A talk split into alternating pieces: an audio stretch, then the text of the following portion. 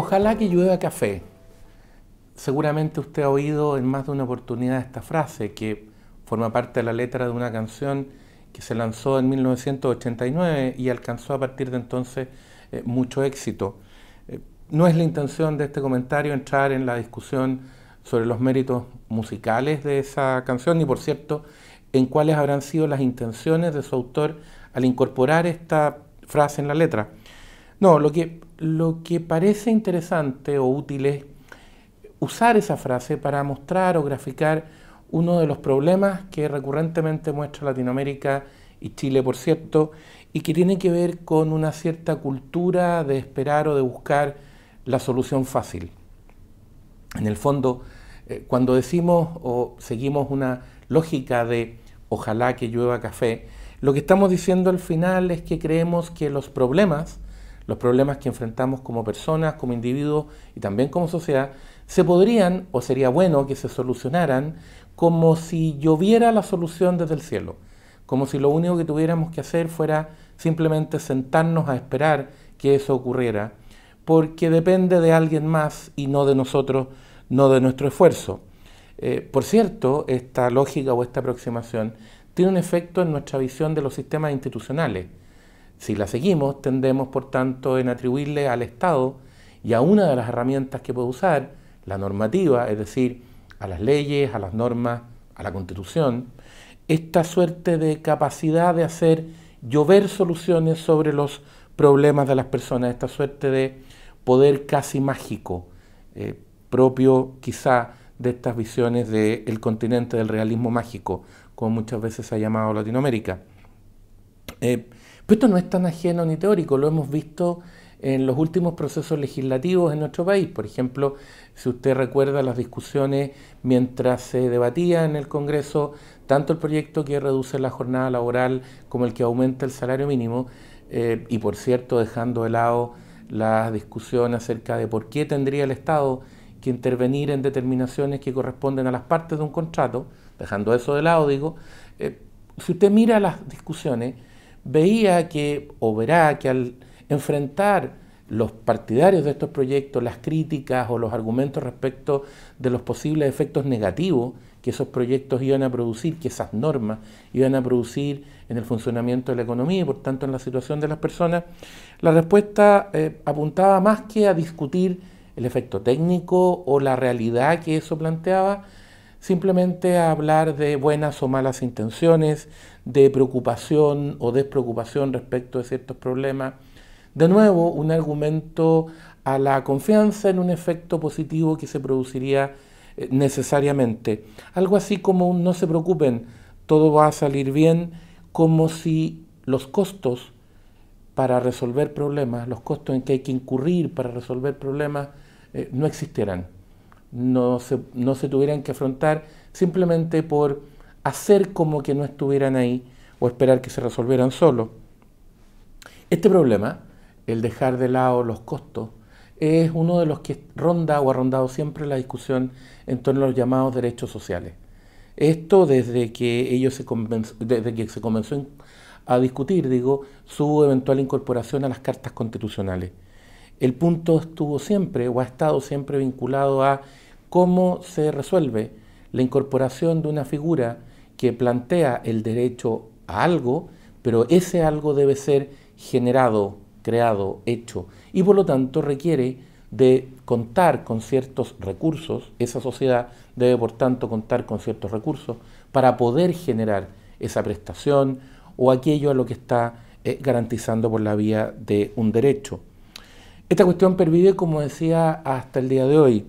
Eh, usted y yo podemos ponernos de acuerdo en que sería bueno que todas las personas tuviéramos acceso en ciertas materias a unos determinados mínimos en prestaciones o servicios y probablemente usted estará pensando en áreas como la educación, la salud, las pensiones, eh, incluso se podría agregar vivienda, eh, varios más, que están en el arco de lo que se suelen denominar derechos sociales.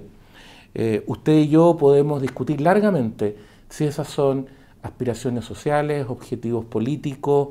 o derechos propiamente tales que se pueden configurar bajo la lógica jurídica clásica. Eh,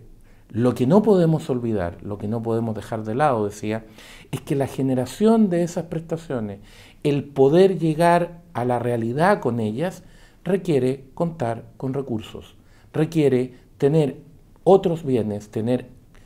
la capacidad de producir aquello que se está planteando que las personas van a recibir. Eso no va a cambiar ni porque les llamemos derechos sociales, ni porque los incluyamos en la Constitución. Ese problema va a seguir estando ahí. Eh, en la actualidad se suele decir que la inclusión de estos derechos en las cartas fundamentales es muy importante porque refleja no solo el compromiso de la sociedad con ellos, sino que genera ciertas obligaciones, es decir, fuerza a que, haga, a que se deba trabajar en ese ámbito. Todo eso, usted y yo lo podemos discutir y podríamos llegar a encontrarle razón, al menos en parte, ese argumento. Podemos decir, sí, tiene algo de razón. Lo que no podemos olvidar es que eso no cambia, que se requiere esfuerzo, sacrificio, preocupación y dejar otras cosas de lado para poder hacer eso. Por lo tanto, la determinación de hasta dónde alcanzan, cómo se otorgan, a quiénes, etcétera, no son, y muchas preguntas más, no son, decía, simples cuestiones que pueden ser dejadas a resolverse después de alguna otra manera. Son cuestiones que tienen que estar, al menos en sus criterios esenciales, por lo menos quién las va a resolver y cómo, en, íntimamente ligadas, estrechamente ligadas a la manera en que se configura ese derecho.